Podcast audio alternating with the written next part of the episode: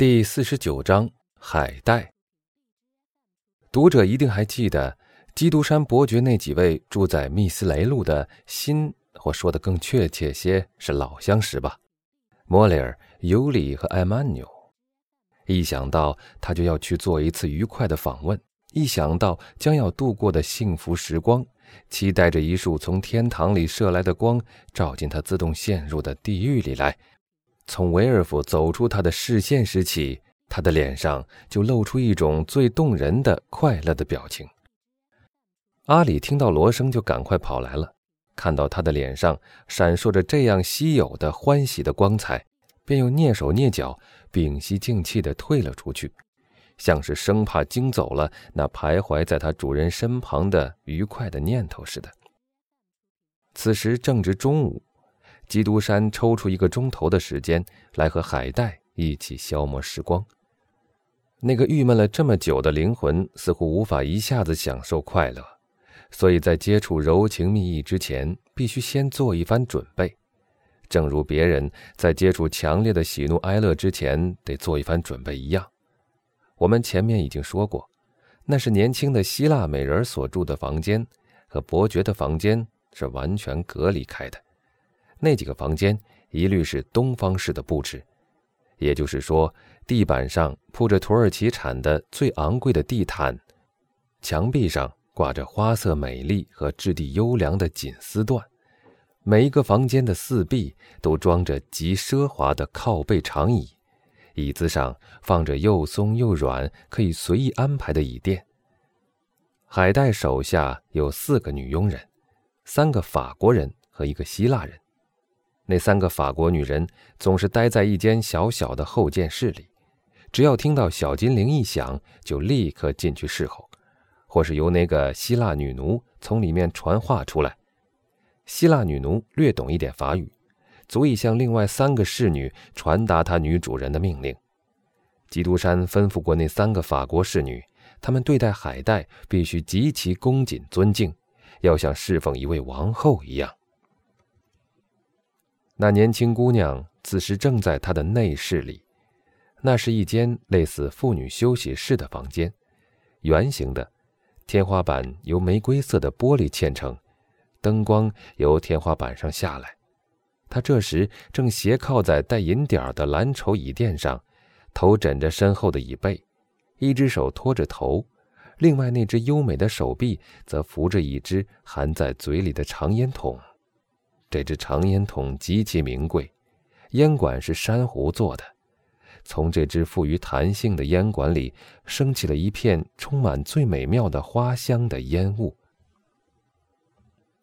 他的姿态，在一个东方人眼里虽然显得很自然，但在一个法国女人看来却未免风骚了一点。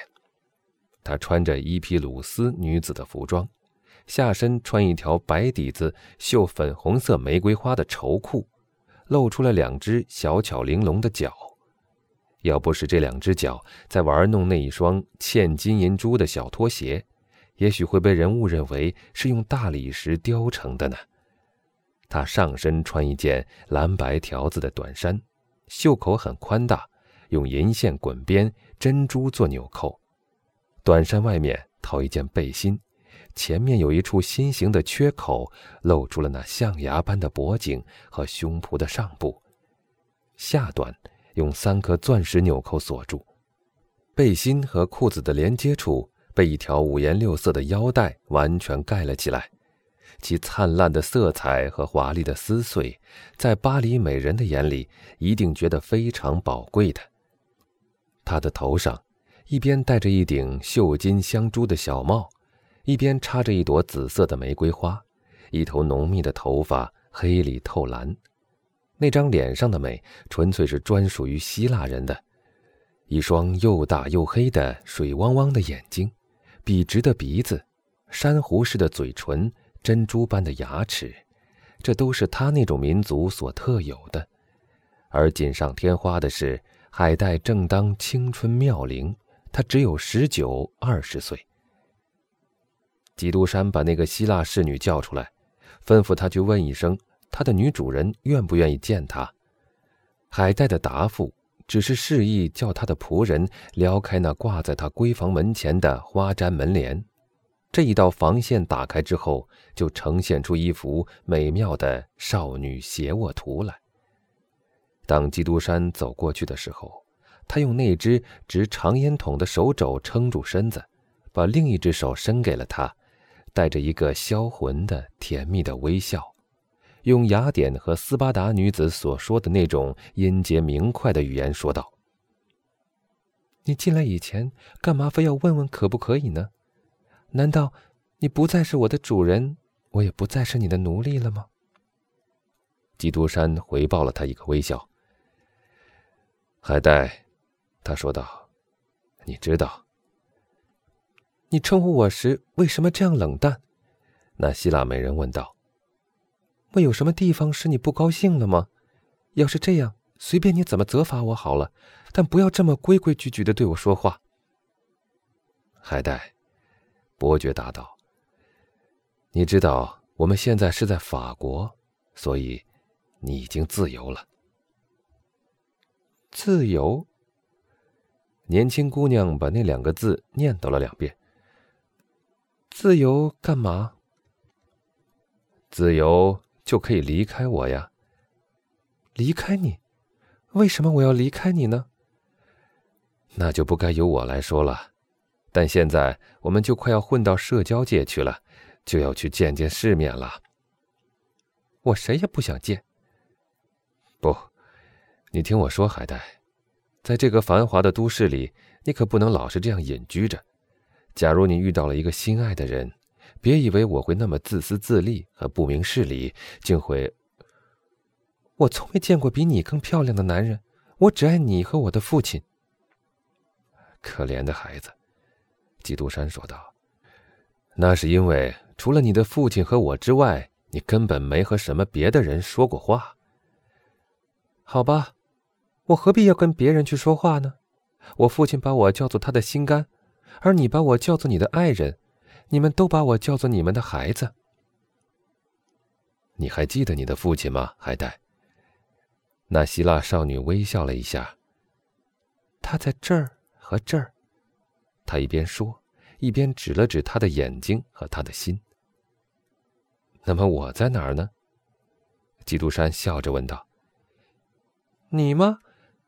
他大声说道，“到处都有你。”基督山拿起这年轻姑娘的纤纤玉手，正要把她举到他的唇边，那心地单纯的孩子却急忙把手抽了回去，而把她那娇嫩的脸颊凑了上来。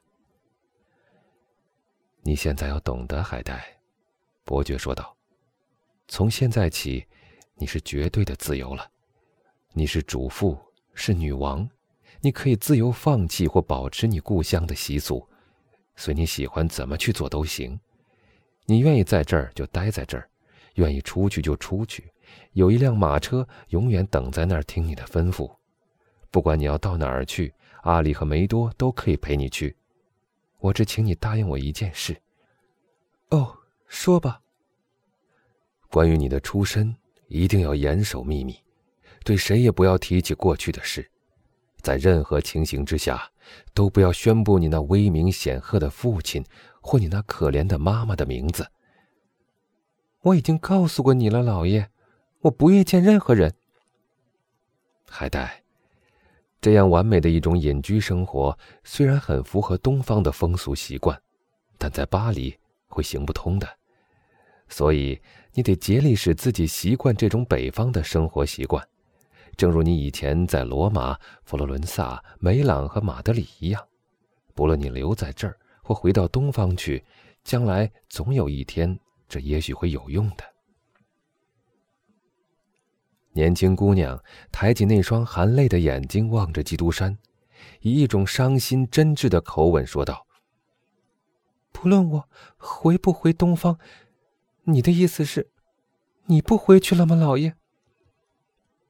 我的孩子，基督山答道：“你知道的很清楚，假如我们必须分手的话，那绝不是出于我的本意。树是不愿意离开花的。”是花离开了树。老爷，海带答道：“我绝不愿意离开你，因为我知道，没有了你，我绝不再能活下去的。”可怜的孩子，十年以后我就会老的，而你却依旧很年轻。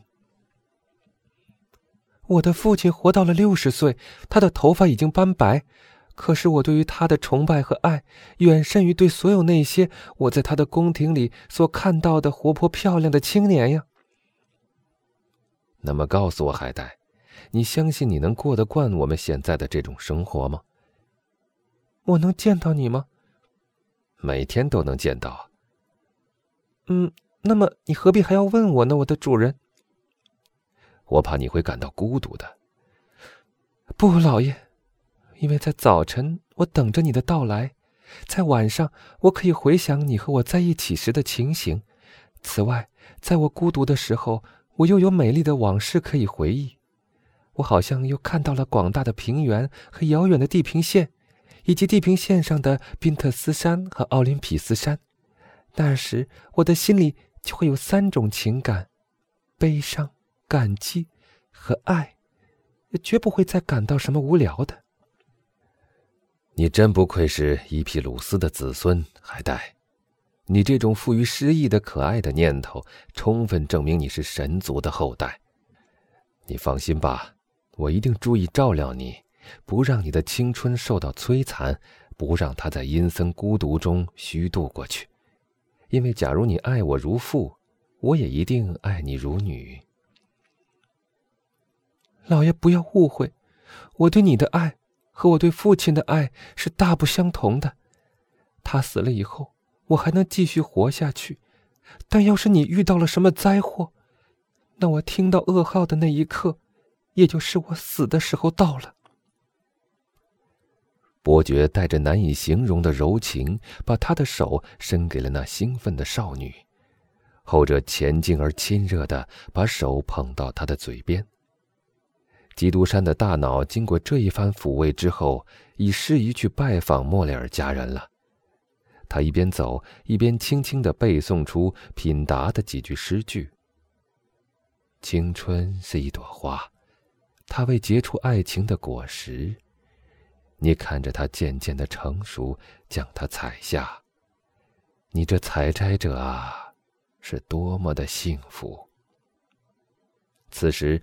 马车已遵命准备好了，伯爵轻轻的跨进车厢里，车子便立刻疾驰而去。